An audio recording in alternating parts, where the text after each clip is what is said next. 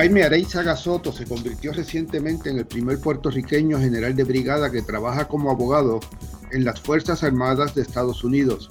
Ha sido nombrado además asistente especial del jefe de asuntos legales del negociado de la Guardia Nacional en Washington, D.C. Su ascenso al rango de general requirió confirmación del Senado de Estados Unidos. Areizaga Soto llegó a la zona de Washington, D.C. como estudiante. Tiene una destacada carrera militar y civil. Hace unos días fue homenajeado en la Cámara de Representantes de Puerto Rico, donde afirmó, como miembro de la diáspora, su compromiso con el bienestar de la isla. Para hablar de sus nuevas responsabilidades, Jaime Areizaga Soto es el invitado del podcast desde Washington. Bienvenido a Areizaga, el podcast desde Washington. Saludos. Muchos saludos, José, muchas gracias por el trabajo que haces, eh, eh, un trabajo tan importante como periodista.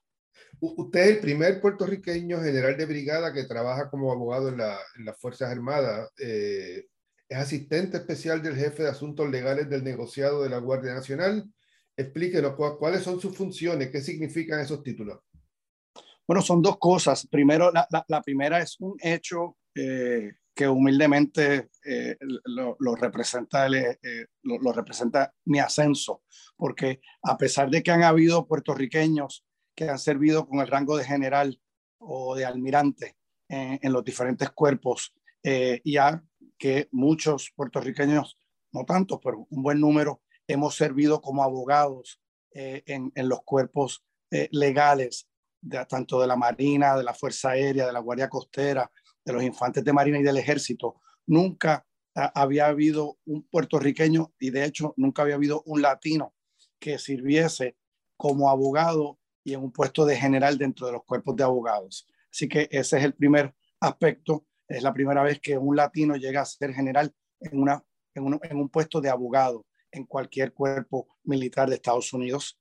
Y por el otro lado, el segundo es mis funciones actuales, pues eh, eh, el, puesto al cual se me ha eh, destacado como general abogado es como el asesor del General Counsel, el director jurídico del negociado de la Guardia Nacional.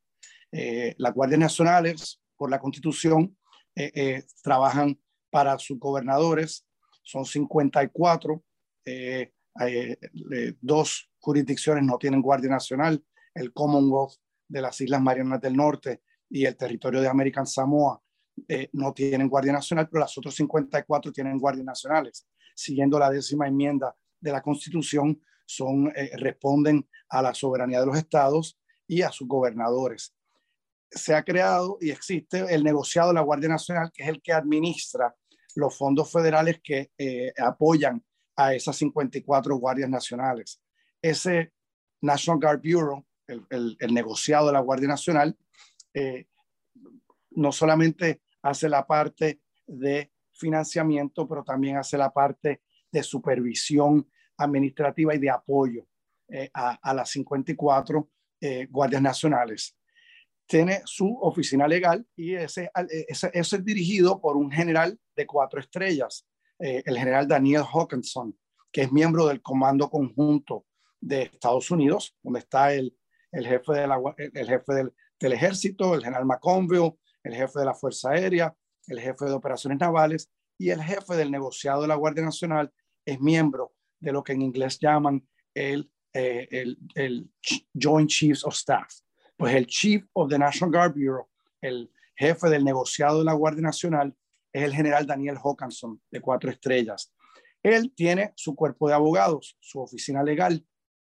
El que dirige esa oficina es lo que llaman en inglés un SES, un Senior Executive Service. Es un civil de alto rango eh, que es su asesor y dirige la oficina legal donde tenemos un, buen número de abogados, diría unos 100 abogados aquí en el negociado que lo apoyan. Yo soy el asesor para asuntos legales y militares del ejército a ese SIS, a ese General Counsel, a ese director jurídico. ¿Y qué, qué, hace? ¿Qué tipo de casos, por ejemplo, atiende un, asesor legal? Bueno, bueno, pues aquí hay, hay, de todo. Dentro de la oficina de, de, de legal del negociado, eh, cubre una, un, sinnúmero de casos. Por ejemplo, eh, la semana pasada hubo un caso en la Corte Suprema de Estados Unidos donde un empleado de una Guardia Nacional, eh, creo que era Michigan, alegaba que él había trabajado en la Guardia Nacional de ese estado por muchos años, tenía su retiro militar, pero en el retiro civil había una discusión si unos límites en la ley de seguro social le aplicaban o no a ese empleado. Van desde esos casos de personal, esos casos de, literalmente laborales, hasta casos que eh, incluyen, eh, hoy por hoy tenemos una situación en que el, el Departamento de la Defensa ha indicado que todos los militares tenemos que recibir la vacuna. Algunos gobernadores han indicado que no quieren exigir la vacuna a sus eh, soldados en su Guardia Nacional y pues esa, ese asunto legal de eh, como las Guardias Nacionales tienen que cumplir con los requisitos de los cuerpos para recibir los fondos, pues, eh, y por otras, por otras leyes, pues tienes también esos asuntos.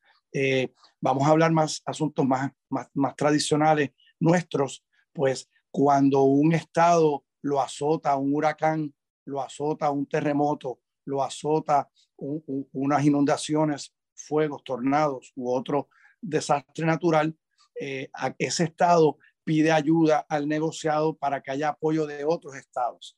Entonces, en el caso de María, por ejemplo, que en Puerto Rico hubo tanto apoyo, toda esa coordinación de apoyo interestatal, de apoyo de la Guardia Nacional y de otros componentes militares, pues el negociado está muy envuelto eh, en todo lo que son desastres naturales y emergencias en cualquiera de, los, de, las 56 jurisdicciones de Estados Unidos.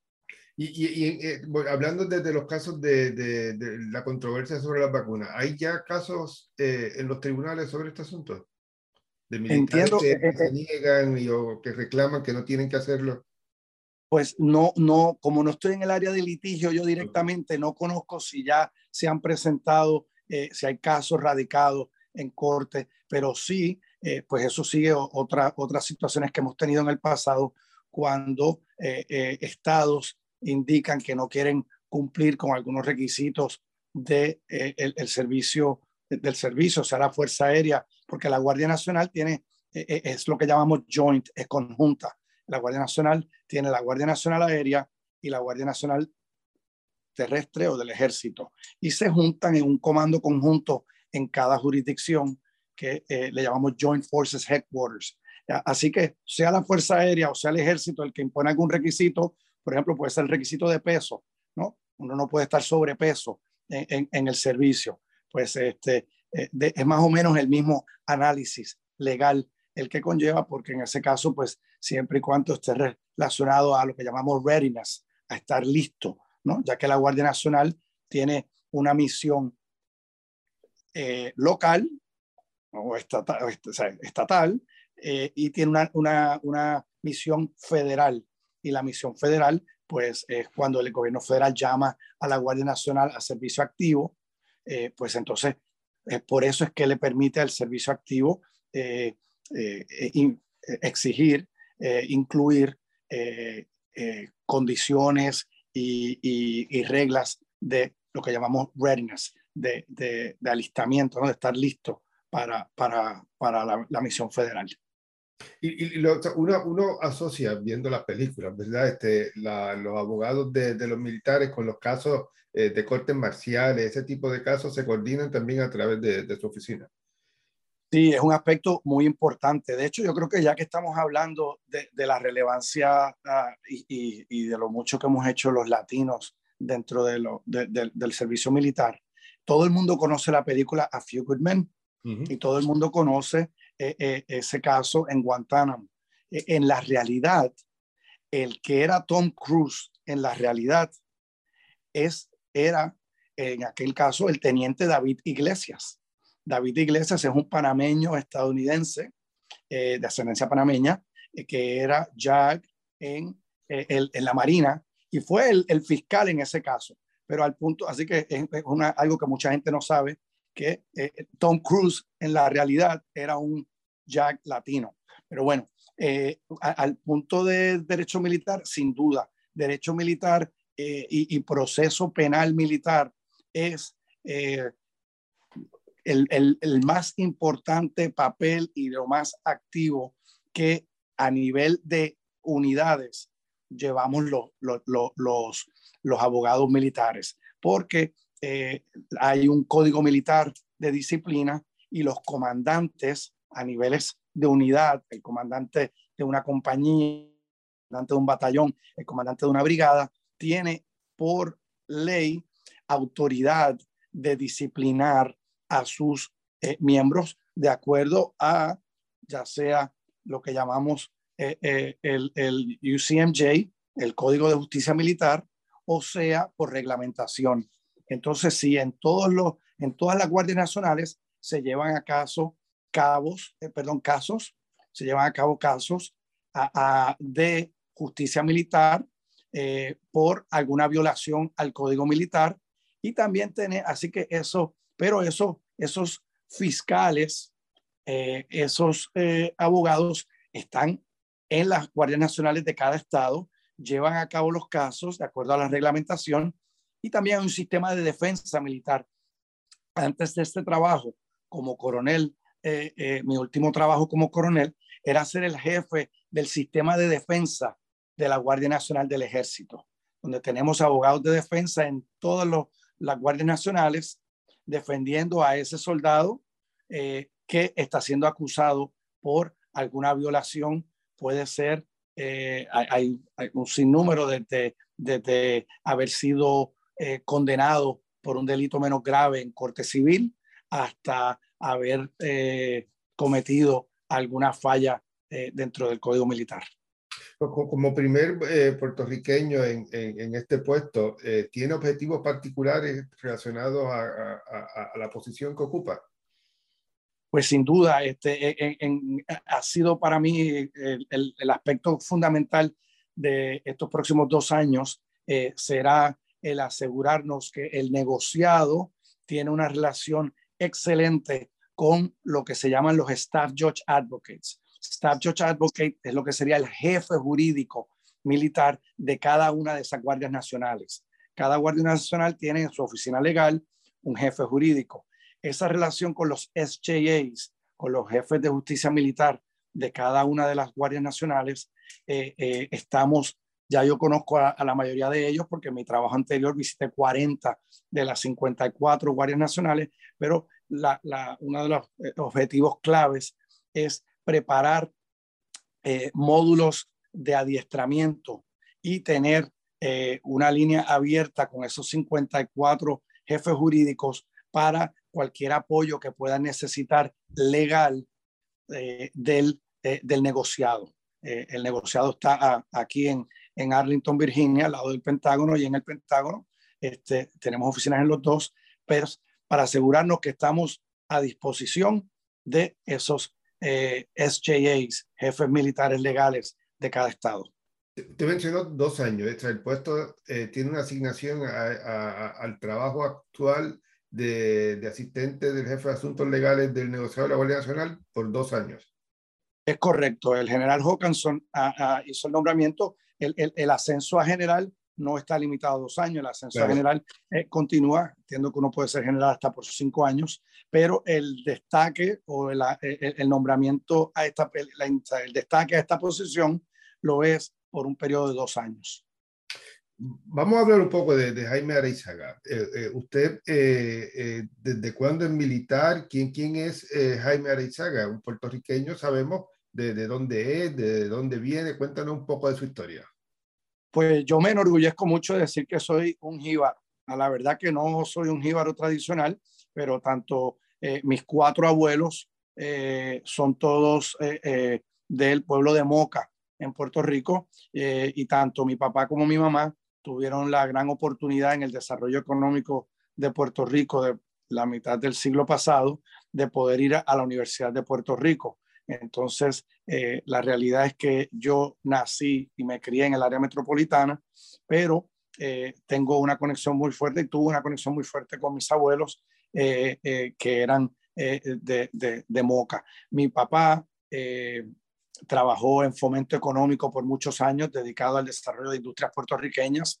Por 30 ah, años se retiró como empleado del Estado Libre Asociado y siempre el tema en mi casa pues era de empleos. Y por el otro lado, mi mamá, maestra de escuela elemental, maestra de escuela pública, así que, y tanto escuela pública como escuela privada, así que la discusión en mi casa, yo el menor de cuatro hermanos, siguieron buscando una, una niña y, finalmente llegué yo y cerraron, cerraron la producción, pero soy el menor de cuatro hermanos varones, así que la discusión en mi casa siempre se centraba en desarrollo económico y en empleos. Y así me crié en Puerto Rico, estudié en la Academia San José y después en el Colegio San José y me gradué del Colegio San José en 1987, eh, donde pues fui eh, eh, muy, muy, activo en, en, en varias áreas particularmente fui, bueno, al graduarme, hacía de todo en el colegio, la verdad que tuve una experiencia espectacular con los marianistas allí, unos compañeros excelentes y un profesorado espectacular. así que desde, desde hastiar e y, arriar las banderas diariamente en la escuela hasta ser el presidente de la Sociedad Nacional de Honor del colegio y al graduarme en 1987, este, pues entonces vine a estudiar universidad a Washington, a estudiar diplomacia en la Universidad de Georgetown, eh, en la Facultad de Diplomacia, eh, aquí en, Washington, D.C.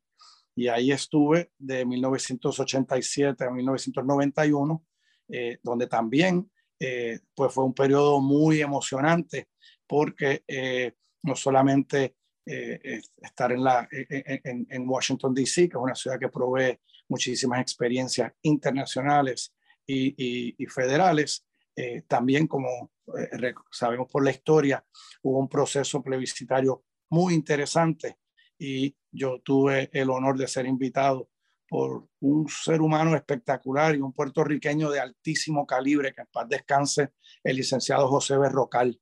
Entonces, José Berrocal me invitó a, como estudiante a, trabajar con él durante ese periodo de, en que se intentó ¿no? hacer un, un, proceso plebiscitario eh, eh, en, a nivel federal.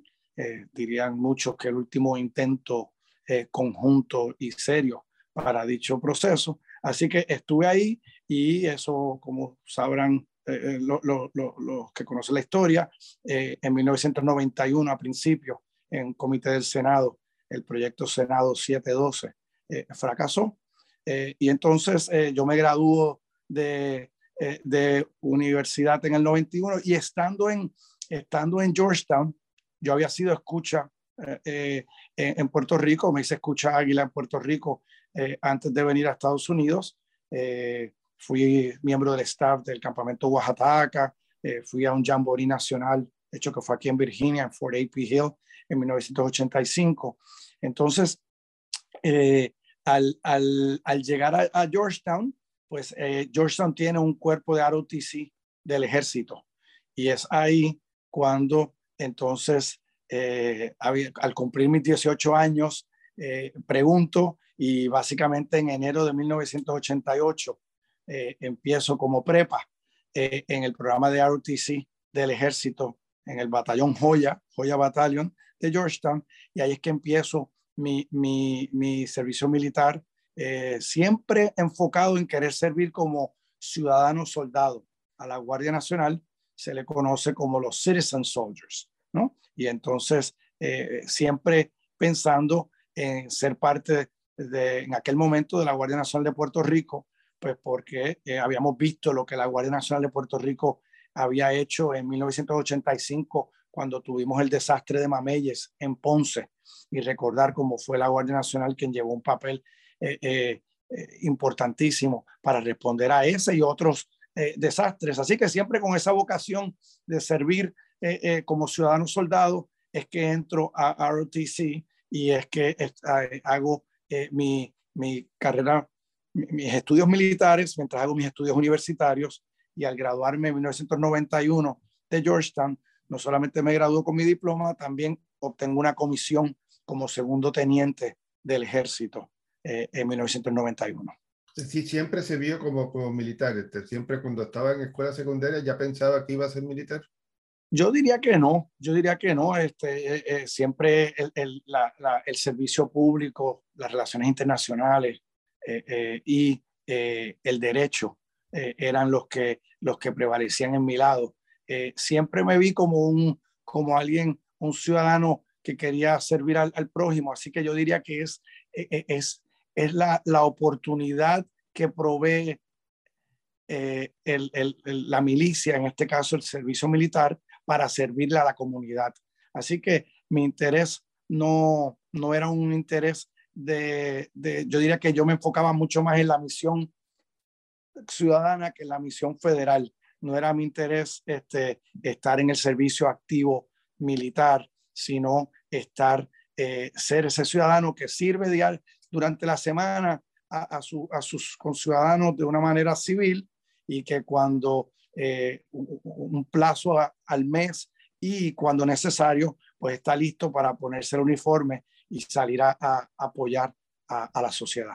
como usted mencionaba, estudió diplomacia en, en, Georgetown, se graduó de abogado de la Universidad de Stanford, tiene maestría de Stanford también de estudios latinoamericanos entre otras eh, maestría también en, temas de defensa, seguridad y defensa, eh, estudios estratégicos de la Academia Nacional de Estudios Políticos de, Santiago de Chile, pero también ha tenido experiencia fuera de Estados Unidos. Podemos hablar un poco de, su experiencia en, Estados Unidos, pero él, fue abogado en, Brasil.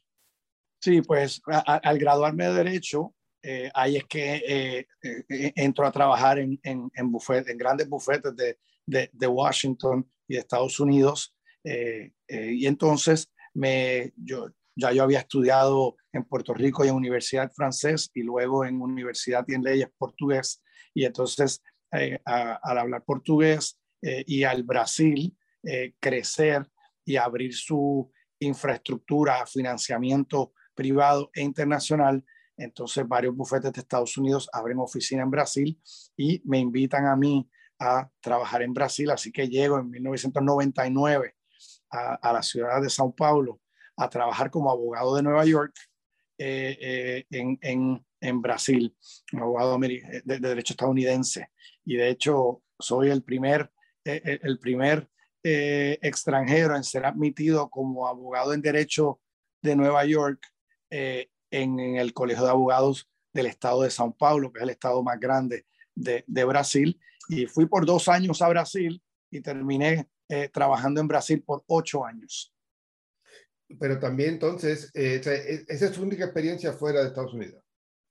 Bueno, he, viajado, he viajado mucho, he visitado más de 50 países, eh, después en otros trabajos he tenido que interactuar, fui invitado por el gobierno español a un periodo en España, por el gobierno mexicano, he viajado como representante de Estados Unidos tanto en el lado militar como en el lado civil, a Turquía, a Rusia, a Guatemala. me eh, refiero a estar basado en otro país o ejercer funciones diplomáticas, no, no ha tenido otra, experiencia. Eh, el, el, el, fui, eh, fui indicado por el, por el presidente Obama a, a, a, la oficina legal de la Agencia Internacional de Desarrollo y ahí estuve, pero pues era basado en Washington, aunque trabajábamos con los países eh, con, con, con, la comunidad internacional. Y, y, en términos de, del gobierno de, de Estados Unidos, eh, su experiencia también incluye la, la, el prestigioso programa del White House Fellowship hace poco, bueno, esta semana o la otra, este, eh, recientemente la Casa Blanca anunció una, una nueva militar puertorriqueña que, que, que, que, fue asignada a ese programa, y, y la Levy, que va a estar asignada a una oficina eh, de ciencia y tecnología de, de, la Casa Blanca. ¿Qué, qué, qué experiencia tuvo usted ahí? ¿Cómo importante es este programa? Pues es un programa excepcional y un programa donde eh, eh, creo que más y más puertorriqueños y puertorriqueñas irán reconociendo y solicitando, ya que es una experiencia espectacular. Yo ya, y es para un programa de nivel medio de desarrollo profesional, ya yo llevaba 12 eh, años trabajando con bufetes y la vocación de servicio público me llamaba mucho. Estando en Brasil, ya había hecho unas transacciones muy grandes de desarrollo de infraestructura en el área de transporte y en el área de energía. Y entonces, pero quería pues servir y seguí los pasos de la primera puertorriqueña en ser White House Fellow, que es nuestra querida embajadora Mari Carmen Aponte. Mari Carmen Aponte, siguiendo los pasos de un puertorriqueño de Pensilvania, el, el, el, juez Nelson Díaz. Nelson había sido White House Fellow durante la administración de Carter y Mari Carmen le siguió los pasos, siendo la primera mujer y la primera criada en Puerto Rico en ser White House Fellow.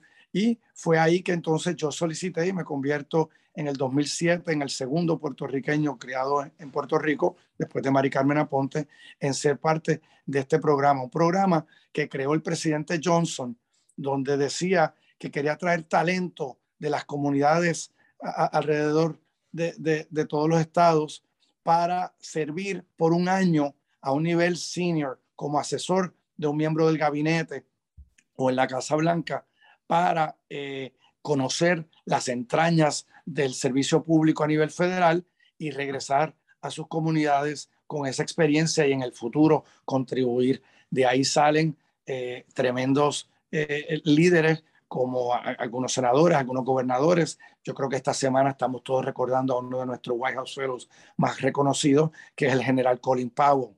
Colin Powell fue White House Fellow, de hecho le dedica un capítulo entero en su libro eh, sobre su experiencia y es un grupo de unos 12 a 19 eh, eh, White House Fellows que vienen por un año a Washington, son destacados a un miembro del gabinete. En mi caso, yo fui destacado al secretario del Tesoro, el secretario Hank Paulson, que había sido chairman de Goldman Sachs y, y, y muy activo.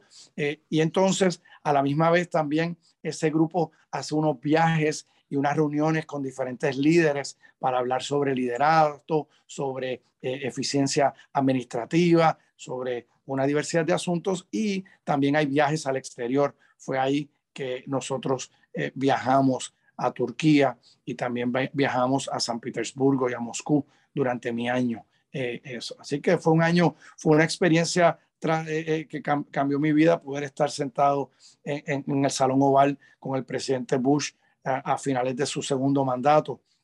Eh, y, conversar sobre cómo tomaba decisiones, cómo veía diferentes temas. Eh, fue, fue, fue emotivo de la misma manera también que conmemorar un 5 de mayo en la Casa Blanca con Cachao eh, tocando, pues son, son experiencias que uno lleva para toda la vida de ver cómo, se opera, cómo opera la Casa Blanca y cómo opera el proceso de decisión de política pública a nivel federal y a los más altos niveles del gobierno de Estados Unidos.